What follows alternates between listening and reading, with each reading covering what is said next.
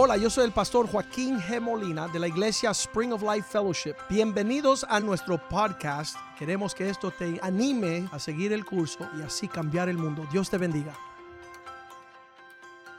Señor, te damos gracias por estar en la casa de Dios, con el pueblo de Dios, escuchando la palabra de Dios. No podríamos vivir sin tu abrazo y tu amor. Uh, tú eres nuestra inspiración, tú eres nuestra esperanza, nuestro anhelo diariamente. Tú eres el aire que respiramos, oh Dios. Pedimos que tu palabra sea lámpara a nuestros pies, que al contemplar tus escrituras, Señor, podamos ser transformados, Señor, que nuestra vida uh, recobre valor, ánimo, que podamos renovarnos como los águilas y subir a las alturas de tu propósito. Gracias por la bendición que tenemos de conocerte y caminar en tu propósito. Gracias por estar enumerado entre el pueblo de Dios que te ama y te sirve, Señor. Hoy celebramos, adoramos y alabamos tu nombre, Señor. Gracias por el sacrificio de la cruz del Calvario la salvación de nuestra alma, Señor. Gracias, Señor, por la vida eterna. Bendice tu palabra y que sea, oh Dios, una buena semilla sembrada en un buen corazón que nos traiga un fruto, Señor, digno de tu gloria, Señor. Una cosecha que manifiesta tu realidad en nuestras vidas. Que no seamos oidores solamente de tu palabra. Que no seamos religiosos, Señor, aparentando guardar una apariencia de piedad, sino que sea una obra genuina desde dentro, que salga por nuestros poros y sea evidente nuestra fragancia, Señor, ante todos los hombres. Te glorificamos y te bendecimos y sabemos que hará mucho por encima de lo que te hemos pedido en el nombre de Jesús. Amén y amén. La tristeza del mes de enero para mí, uh, yo no sabía, me di cuenta este mes que le dicen el mes de la familia. Ah, yo no sabía que había, yo sé que hoy es el día nacional para esas personas que tienen un día para todos, el día nacional del popcorn, de la rosita de maíz, ¿verdad? Y entonces todo el mundo está celebrando algo, pero yo cada vez que regresaba de las celebraciones de las navidades al bufete legal donde yo ejercí, ah, siempre me esperaba una línea de hombres y mujeres que estaban allí antes que yo llegara. Llegaba como medio a las nueve, ellos ya estaban en fila desde las 7 de la mañana, 8 de la mañana, esperando divorciarse todos los años. Y eso, eso me, el primer año me cogió por sorpresa, ya el, noveno año, el décimo año de mi carrera ya lo tenía por normal. Las personas uh, buscando quién los pudiera divorciar, comenzando el año. No habían ni esperado, ya en enero estaban en fila para destruir o declarar la destrucción de su hogar. Por eso traía mucha tristeza a mi corazón. Obviamente que el bufete se usaba para salvar matrimonios y salvamos miles de miles de matrimonios que llegaban por un divorcio. Hoy día están felizmente disfrutando su hogar y su familia en el nombre de Jesús. La familia es el designio o el diseño de Dios para la excelencia. Para muchas personas ven la familia como un gran fracaso. Hay personas que se ríen y se burlan y dicen Dios tiene un sentido de humor porque nos puso a habitar juntos, no en armonía, pero en caos. Y, el dolor profundo que han experimentado un montón de personas, la mayoría de las personas que ven la palabra familia, y eso causa que ellos no quieran participar. Acuerdo una joven que decía que su padrastro se emborrachaba todas las noches y entraba a su cuarto para violarla.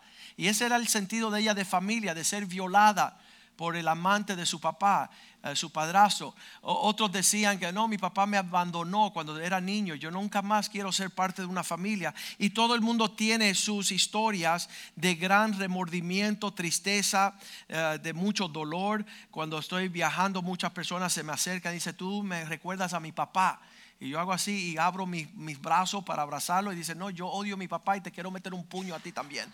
Um, porque en la familia es un lugar donde han sido abandonados, abusados, donde hay un sentido uh, de negligencia. El testimonio de Gary, el esposo de Amanda, dice que, que desde joven, uh, cuando él nació, la mamá lo llevó a Puerto Rico y lo puso en las manos de sus abuelos los padres de su mamá. Y él creció ahí pensando que su abuelo y su abuela eran sus padres. y que él estaba en buena familia, pero se vino a dar cuenta a los 16 años cuando la mamá, esa mujer que llegaba una vez al año y le decía, le traía un regalito y él le decía, él le decía, no sé si madrina o algo así, y, finalmente a los 16 años ella le dice, yo soy tu mamá. Y esos no son tus padres. Y él, empieza a decir, está confundido, ¿cómo va a ser? Y entonces, si tú eres mi mamá, ¿dónde está mi papá? Dice, bueno, él vive en Miami, él llegó acá y él le trató de, se lo presentaron, pero el papá no quería tener ningún semblante con su hijo. Eso es un sentimiento súper satánico, el rechazo de un padre con un hijo, porque nuestro Padre en el cielo jamás nos rechazaría en ningún momento. Pero estas personas que han vivido esa realidad, dice Gary que cuando él vio que su papá tenía un rechazo a su persona, que no quería que él tuviera disfrutar en familia, se dedicó a las calles, a las pandillas, a hacer maldades y en un enojo grandemente por violencia y por narcotráfico que lo llevó casi a destruir su vida. Gracias damos a Jesucristo que él vino corriendo.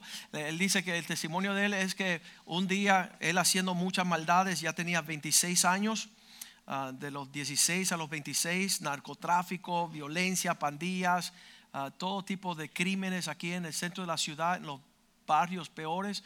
Dice que él estaba, ah, se despertó esa mañana bien temprano y fue a, a presionar en esos días cuando el radio se presionaba para buscar una estación y se le equivocó el dedo. ¿Cuántos piensan que fue Dios? Y ahí él escuchó a un pastor Molina gritando, hijo del diablo, corre, que te vas a morir. Y salió corriendo él para acá a buscar un papá espiritual. Y desde entonces se ha quedado aquí, ha sido un hijo fiel. Y está en ese lugar donde Dios ha provisto que se llama una familia. En la casa de Dios es una familia. No fuiste eh, invitado a estar aquí a ser un teólogo. Vete para con tu teología, te vas para el infierno. Tú no estás invitado aquí a la casa de Dios, que es una familia, a comportarte como si fuera un erudito eclesiástico, porque tú tienes profundo y gran ah, conocimiento de no ser un hijo de no saber honrar, no saber obedecer, no saber humillarte. Ah, y entonces Dios nunca quiso que la iglesia fuera un lugar donde se procrea, como él decía, de los hipócritas, los fariseos, los escribas. Dicen, ustedes cuando pescan un, una persona que va en pos de su enseñanza, lo hace dos veces hijo del infierno. La primera vez porque no estaban en familia y la segunda vez porque ya en sus conocimientos se envanecieron y, no supieron guardar el porte de la familia después de ser discipulado por un fariseo y un escriba. Cuando vemos los diez mandamientos, Dios empieza con los primeros tres. Ah, el primero es no tendrá Dios ah, ajeno, no vas a tener otra prioridad, otro valor. Muchas personas tienen el dinero como su Dios. Eh, el segundo mandamiento, no tomarás mi nombre en vano. El tercer mandamiento, guardarás el sábado. Y entonces yo, Dios dice, ok, ya que yo di tres mandamientos, no hacer otros dioses, no tomar mi nombre en vano y guardar el sábado. Todo eso aplica a nuestra relación con Dios. Ahora vamos a la cuarta más importante. Honra tu padre y tu madre. ¿Por qué? Porque Dios quería que nosotros desde un principio pudiéramos entender que su prioridad, la excelencia del cielo se llama familia. Y si tú aborreces la familia aquí en la tierra, cuando llegues al cielo no vas a tener parte porque es la, familia de Dios en el cielo. Y, los rebeldes, los desobedientes, los pródigos, los huérfanos, los, los ilegítimos, todo esto no tienen parte en el gran designio eh, el plan de Dios para nosotros en la tierra es enchuflarnos en una familia. Las personas hace como cinco años, un pastor aquí local en Miami dice, no vayan a la iglesia de Joaquín porque esa iglesia todo se trata de la familia. Y yo dije, obvio, si nosotros que no éramos familia, ahora somos familia de Dios. Aquí éramos que éramos egoístas porque en una familia no puede ser egoísta. Estoy diciendo a mi esposa que ya los hijos se tienen que ir de la familia porque me están comiendo toda la comida. Entonces tú no puedes tener familia si eres un egoísta y no va a dejar que te coman lo que es tuyo. Si tú quieres habitar en lo que es tuyo, vas a no tener familia. En una familia todo es por uno y uno es por todo. Esa es la realidad de honra a tu padre y tu madre. Y ese es el cuarto mandamiento. Y Dios quería que nosotros fuéramos más en una realidad familiar y no como dicen los impíos. Bueno, no puedo ir a la iglesia porque mi familia me lo requiere. Esa no es tu familia. Familia son aquellos que hacen la voluntad de tu Padre en el cielo. Eso lo dijo Cristo bien clarito. En Mateo capítulo 15 le llegan los escribas y los fariseos y le hacen una pregunta religiosa a Cristo. Versículo 1 le dicen, queremos hacerte una pregunta. Estos eran los escribas y fariseos en Jerusalén. Y ellos le decían, acercándose a Jesús, versículo 2, ¿por qué tus discípulos no se lavan las manos? Están quebrantados las tradiciones de los ancianos porque no se lavan las manos cuando comen. ¿Cuántos conocen personas que llegan a la casa de Dios y quieren aprender todas las medidas de lo que Dios agrada, lo que Dios quiere, lo, cuando Dios entra, cuando Dios sale, pero no quieren ser hijos. Quieren tener todo el conocimiento religioso, pero no quieren ser hijos, no quieren ser parte de la familia. Y se acercan a Jesús a preguntar, ¿por qué no se lavan las manos tus discípulos? Ah, dice Jesús, versículo 2, ¿a usted le interesan saber un poquito de lo que es el corazón de Dios? Versículo 3. Respondió Jesús y les dijo, ¿por qué también vosotros están violando el mandamiento de Dios imponiendo tradiciones? Ustedes miden religiosamente, pero se tragan el camello y quieren colar la mosca.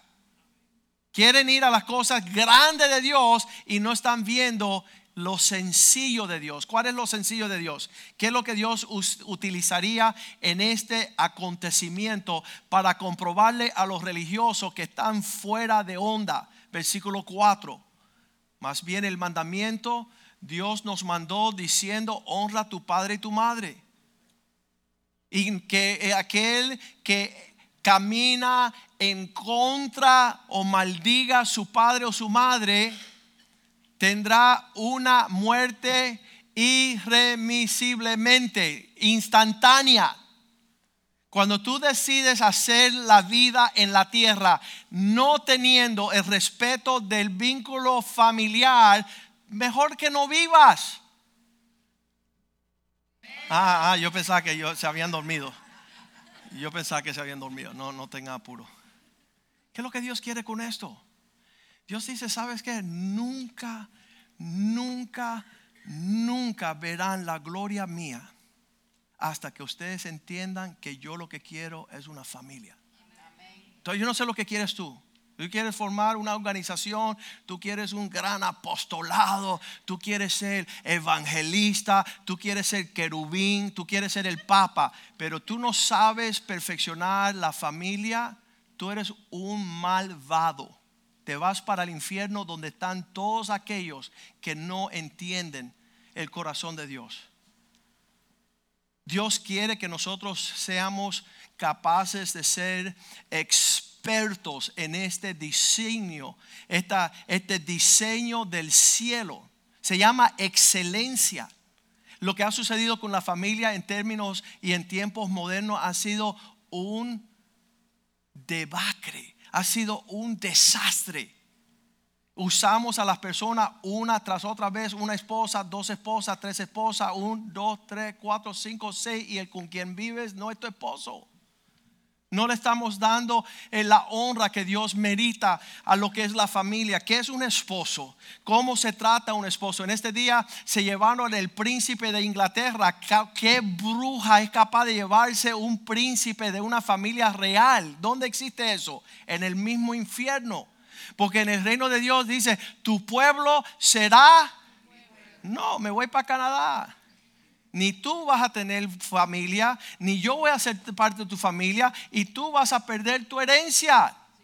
Solo una bruja te puede causar que Dios tenga grandes cosas para ti en familia y te saca de la familia de Dios, de la herencia tuya. Él, él habla ahí, dice, este morirá instantáneamente.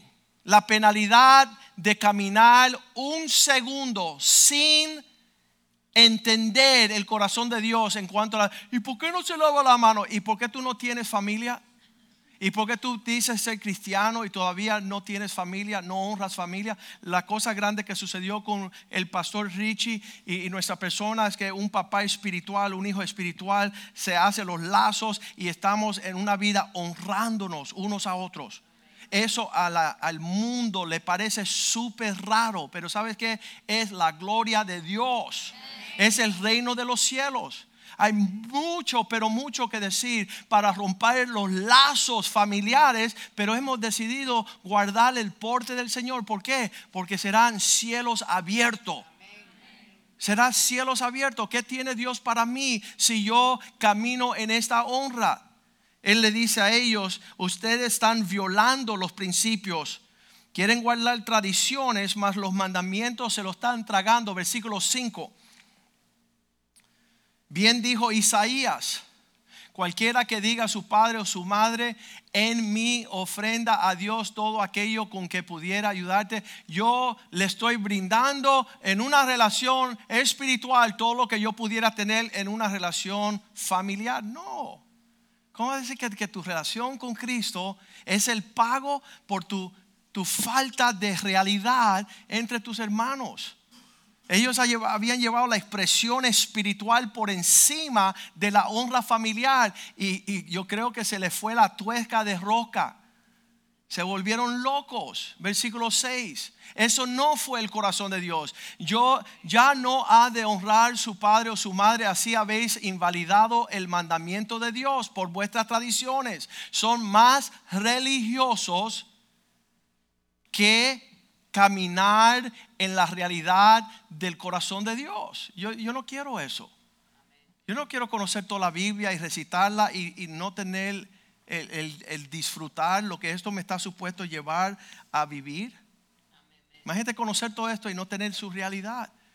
Entonces estamos invalidando todo lo que Dios ha puesto en la palabra de Dios. No tenemos lazos familiares.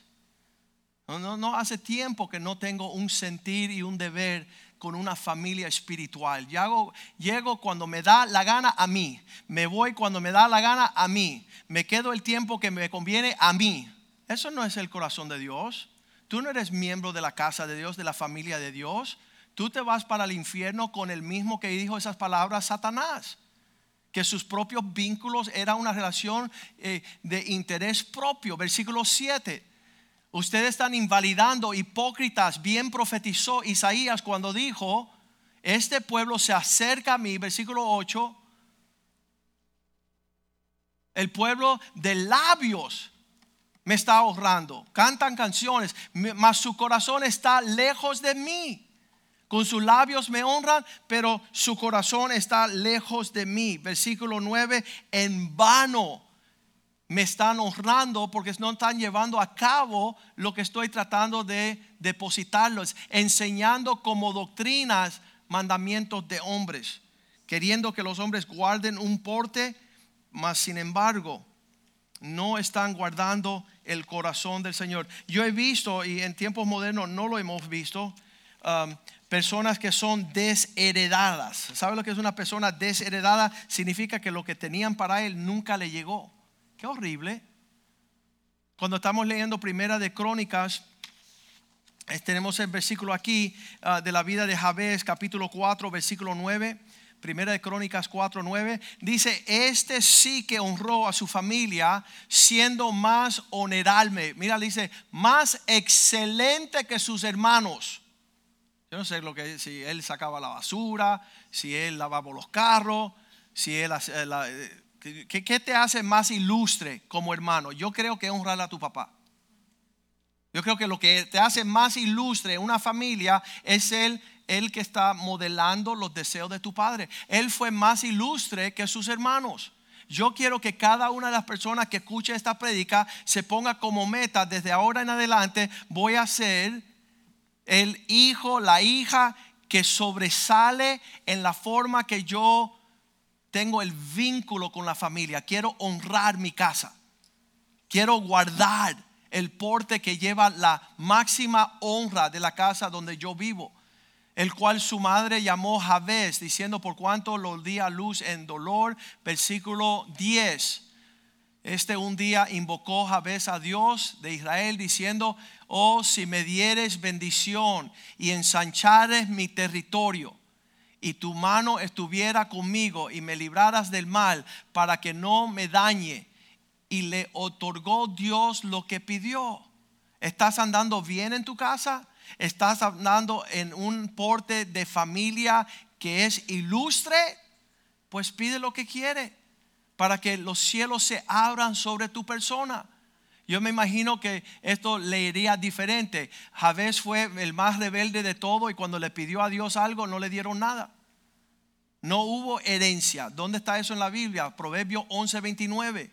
El que causa vergüenza a su casa, el que turba su casa, el que causa confusión en la familia, heredará el viento.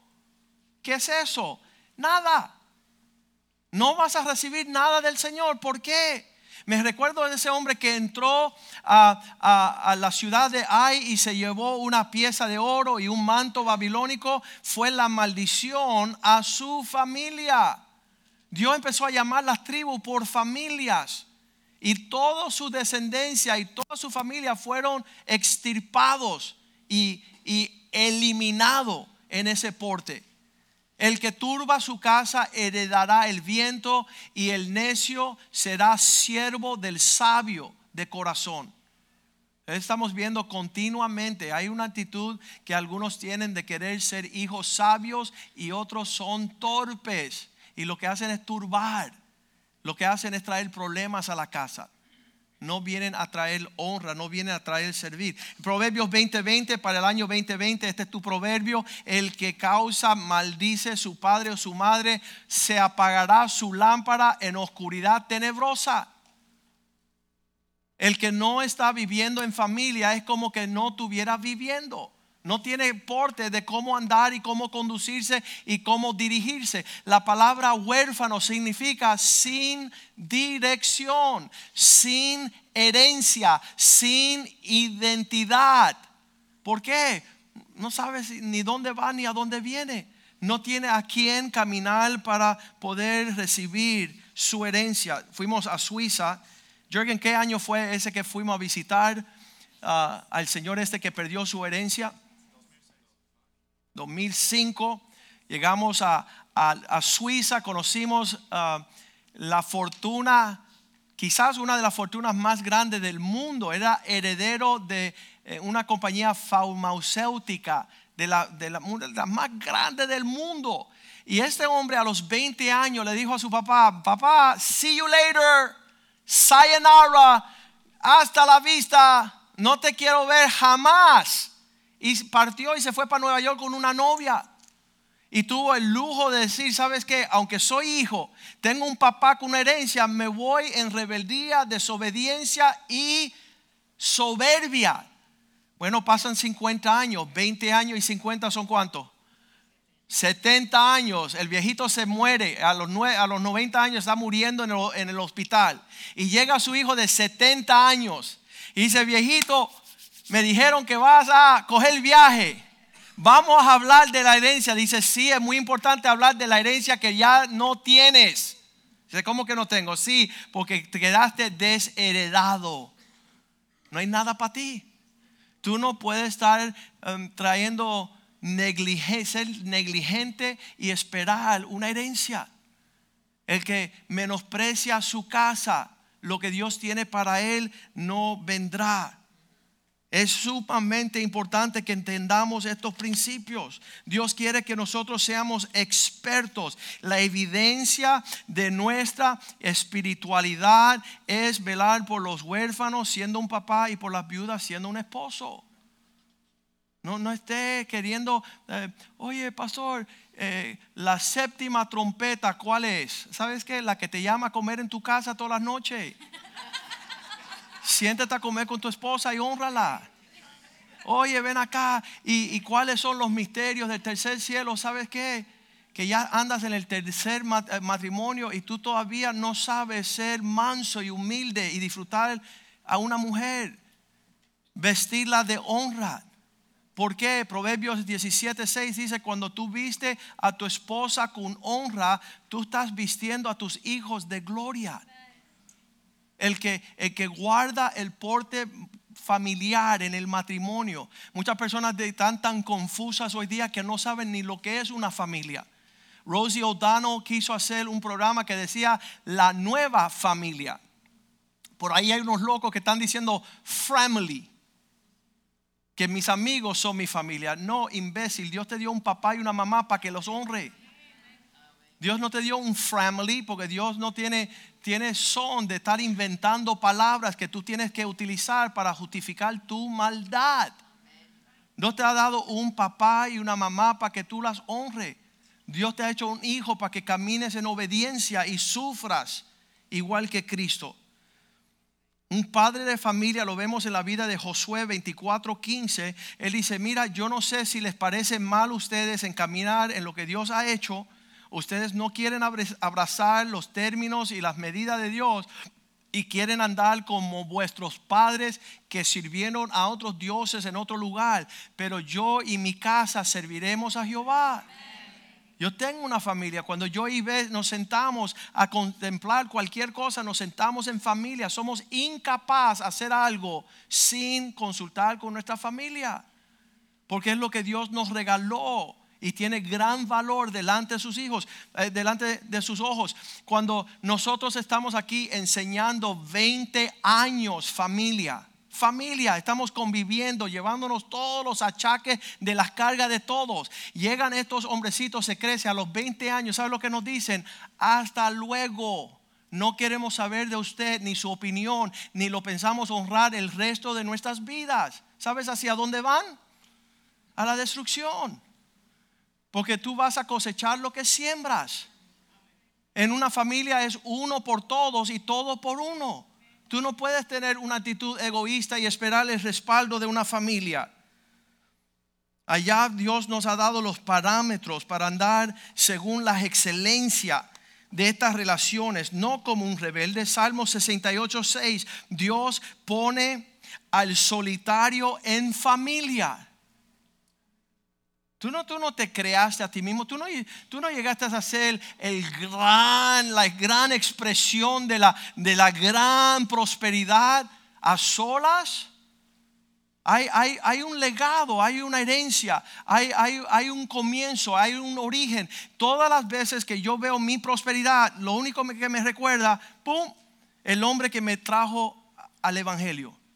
Yo no puedo pretender tener una expresión grande y gloriosa que no tenga que bendecir a Pastor Richie. ¿Por qué? Porque fue quien depositó en mi vida. Todo lo que yo disfruto el resto de mi vida vuelve a esa realidad. Y si yo menosprecio esa realidad, ¿qué, qué cielo se va a abrir hacia mi persona? Es imposible. Es imposible, pero somos huérfanos, somos ilegítimos, somos desobedientes, somos hijos pródigos dice que el que eh, habita en familia, estos desamparados, los que no tienen amparo, no, tienen dónde uh, ocuparse, Dios lo pone en familia, como sacar un, ¿cómo le dicen? Un ren, un ren en una cárcel. Rehén. Ok, un preso que sale de la cárcel cuando Dios lo pone en familia. ¿Por qué? Porque ya está libre para no seguir cautivo, cautivo a su egoísmo. Su egoísmo ya no dicta si él entra o si él sale. ¿Quién dicta si él entra o sale? Su familia. Él tiene orden.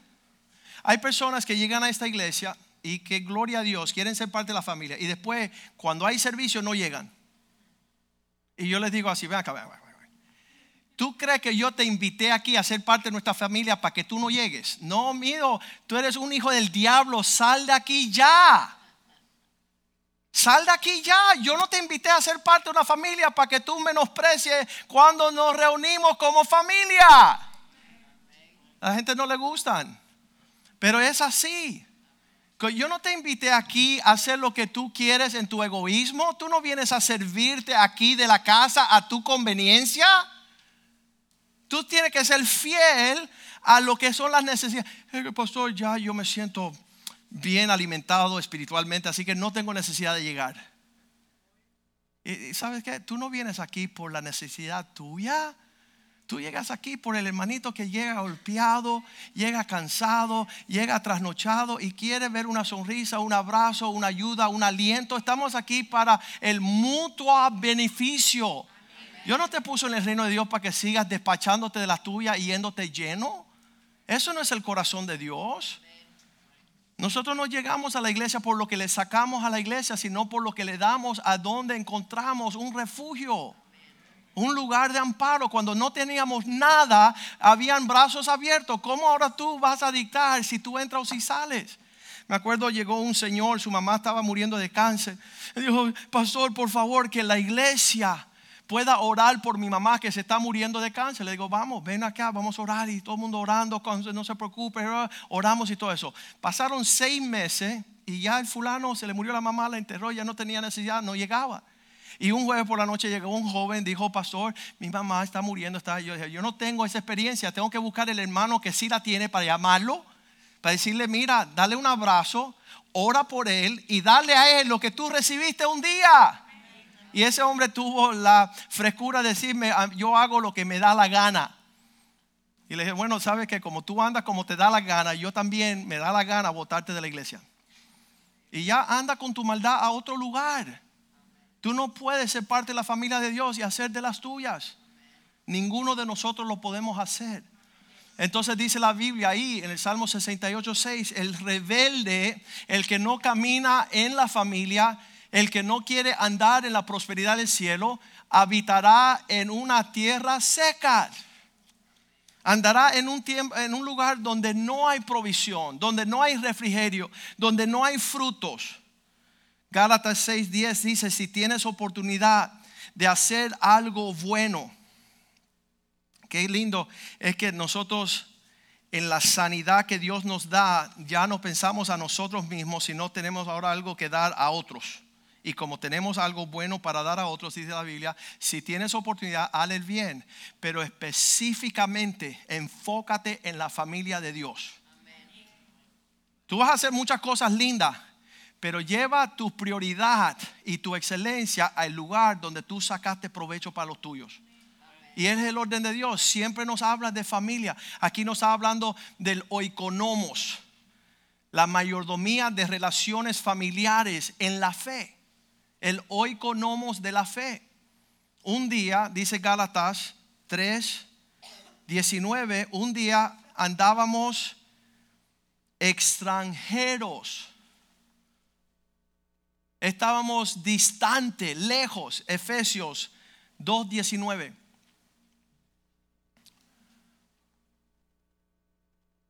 Así que ya no sois extranjeros ni advenedizos.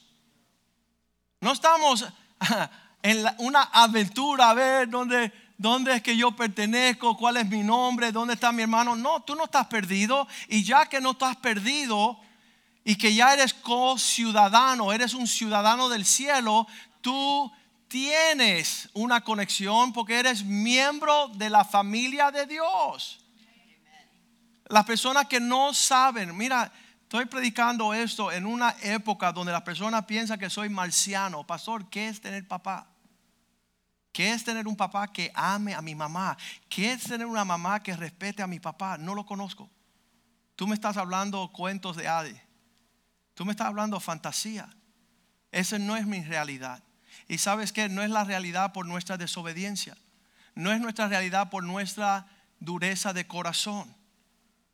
Dios dice esa expresión de andar como un hijo, Hebreos 1.3, es um,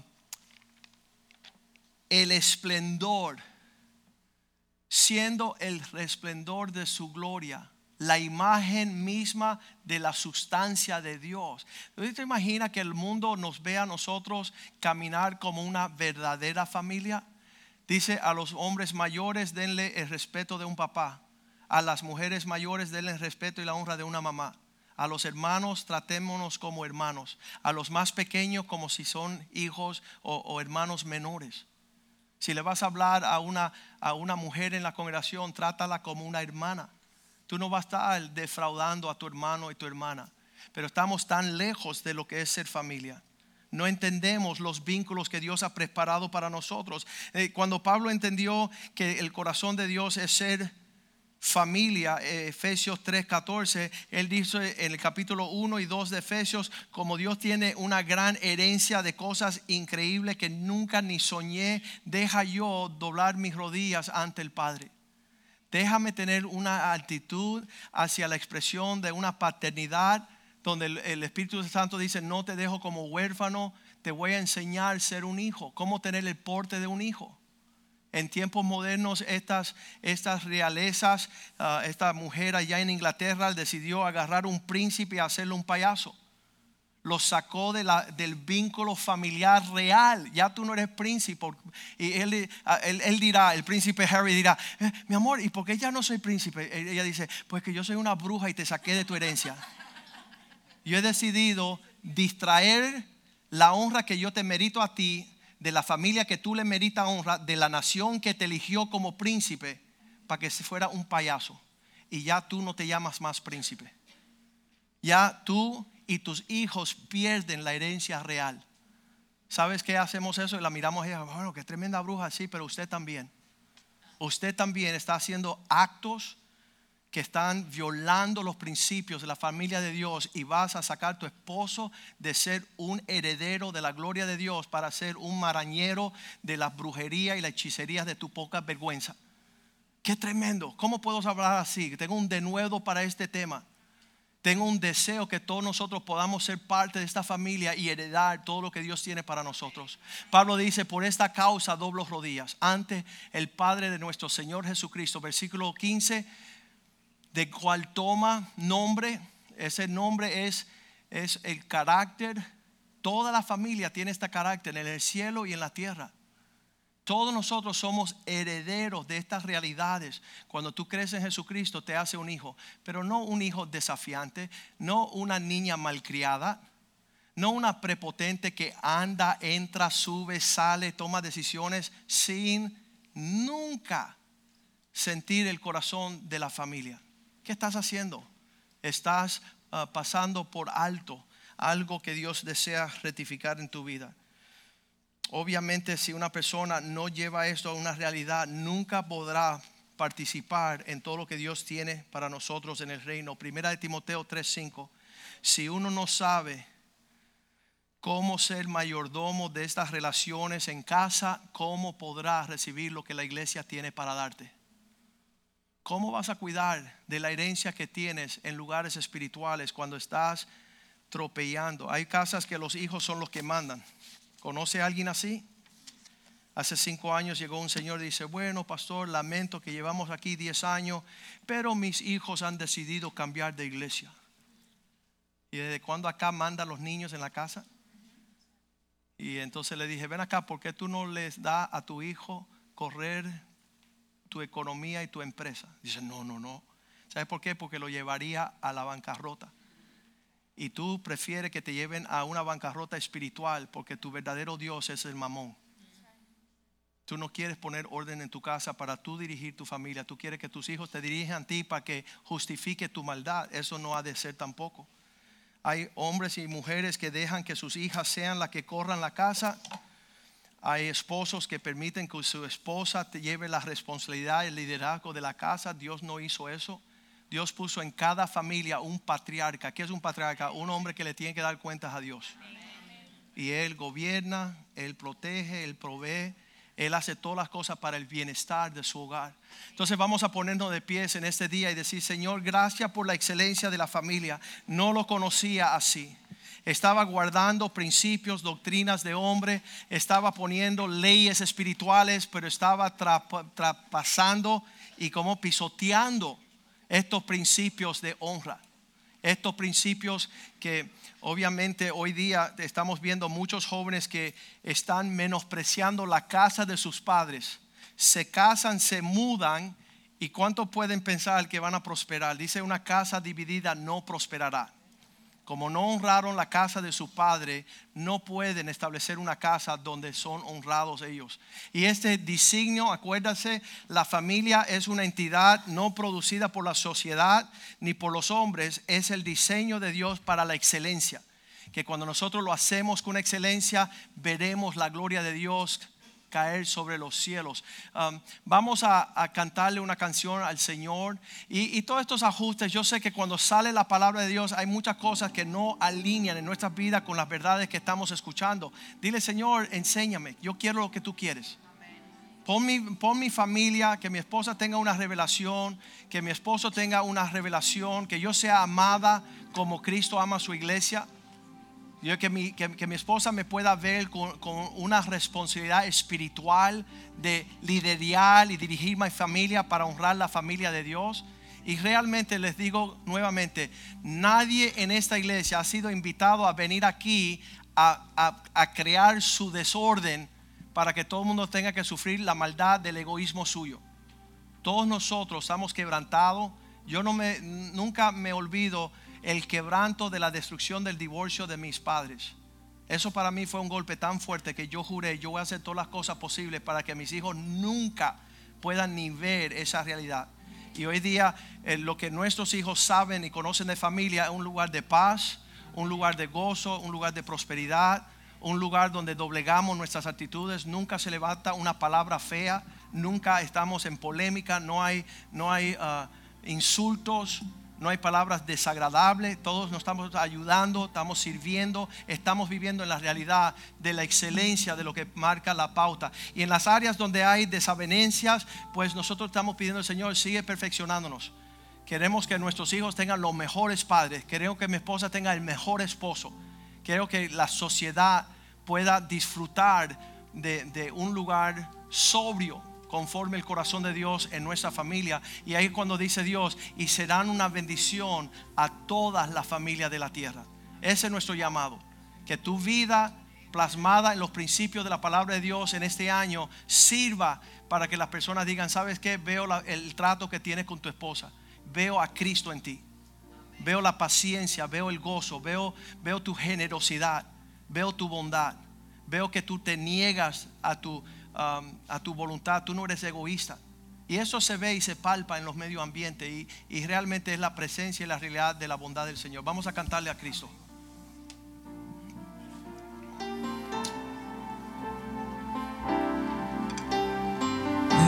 Este es mi deseo,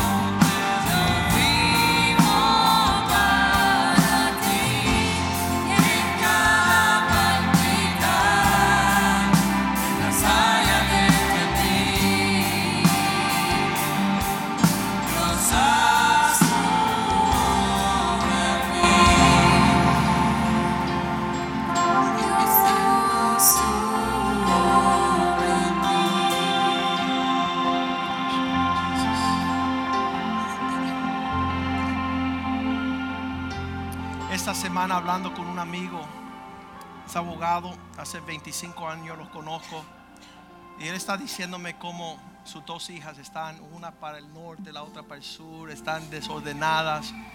Y desde hace 20 años te invité a venir a un lugar donde tú podías cultivar tu familia para beneficio a largo plazo. Hoy día tienes el egoísmo tuyo en el corazón de tus hijas, la autosuficiencia tuya en la vida de tus hijas.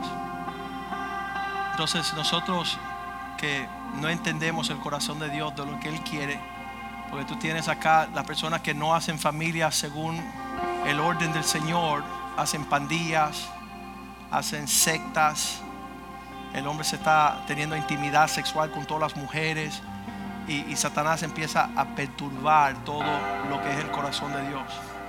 Pero intenten decirle, Señor, yo quiero que sanes mi familia. Muchos nosotros venimos de familias destruidas, por eso sabemos el valor de una familia. Y para mí una familia vale que, más que todo el dinero de, la ciudad, ¿no? Hay personas que están buscando mucho, mucho dinero y el, dinero va a hacer que ellos perezcan solitariamente, son egoístas. Están buscando un, beneficio personal a expensa del beneficio de la familia. Y eso es destrucción. Entonces todo lo que causa que tu familia sufra pérdida para que tú supere una supuesta prosperidad y éxito, se te va a volver en un juicio de Dios. No vas a poder disfrutar lo que tú puedas al ganar fuera de una relación adúltera. Tú piensas, ah, aquí voy también, me va a ir bien. No, no te va a ir bien. Satanás te está haciendo una cama para que tú te pongas un traje de vergüenza y lo vas a perder todo. Así que no deje que Satanás los engañe a ustedes. Sirvan, honran, bendigan a su familia. Denle valor y, y, y dale, dale aprecio. Padre, te damos gracias por tu palabra este día. Tú tienes tesoros para entregarnos a nosotros, Dios tus tesoros sobre nuestras vidas van a ser una sanidad a todas las familias de la tierra. Nosotros hemos sido torpe, hemos sido rebeldes, hemos sido desobedientes, huérfanos, pródigos, ilegítimos, deseando tener una apariencia de prosperidad en lo que estamos menospreciando, lo que tú nos has dado que tiene verdadero valor.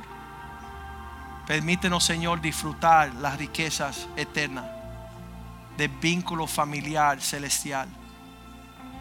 Señor, que no perdamos, oh Dios, nuestra herencia. Que no perdamos nuestra primogenitura, Señor.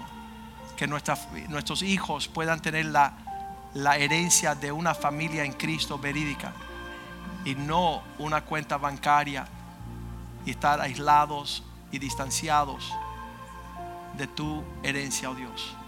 Pedimos que tú nos guardes nuestra entrada, nuestra salida, que esta sea una semana de bendición, que podamos, Señor, compartir con otras personas lo que tú estás dándonos acá en la casa, que aquí donde mora tu gloria, Señor, sea el lugar donde está nuestro deleite, que la prioridad de todo nuestro enfoque en esta vida pueda ser mirando por los lentes de tu verdad. Llénanos con gracia para alcanzar esa altura. Y ten misericordia de nosotros. En el nombre de Jesús te lo pedimos. Amén, amén, amén. Amén. Salúdense unos a otros en el amor del Señor. El lunes, mañana, reunión de hombres. A las 8, reunión de varones. El miércoles a las 7, reunión. Eh, habrá un invitado especial. Dios le bendiga.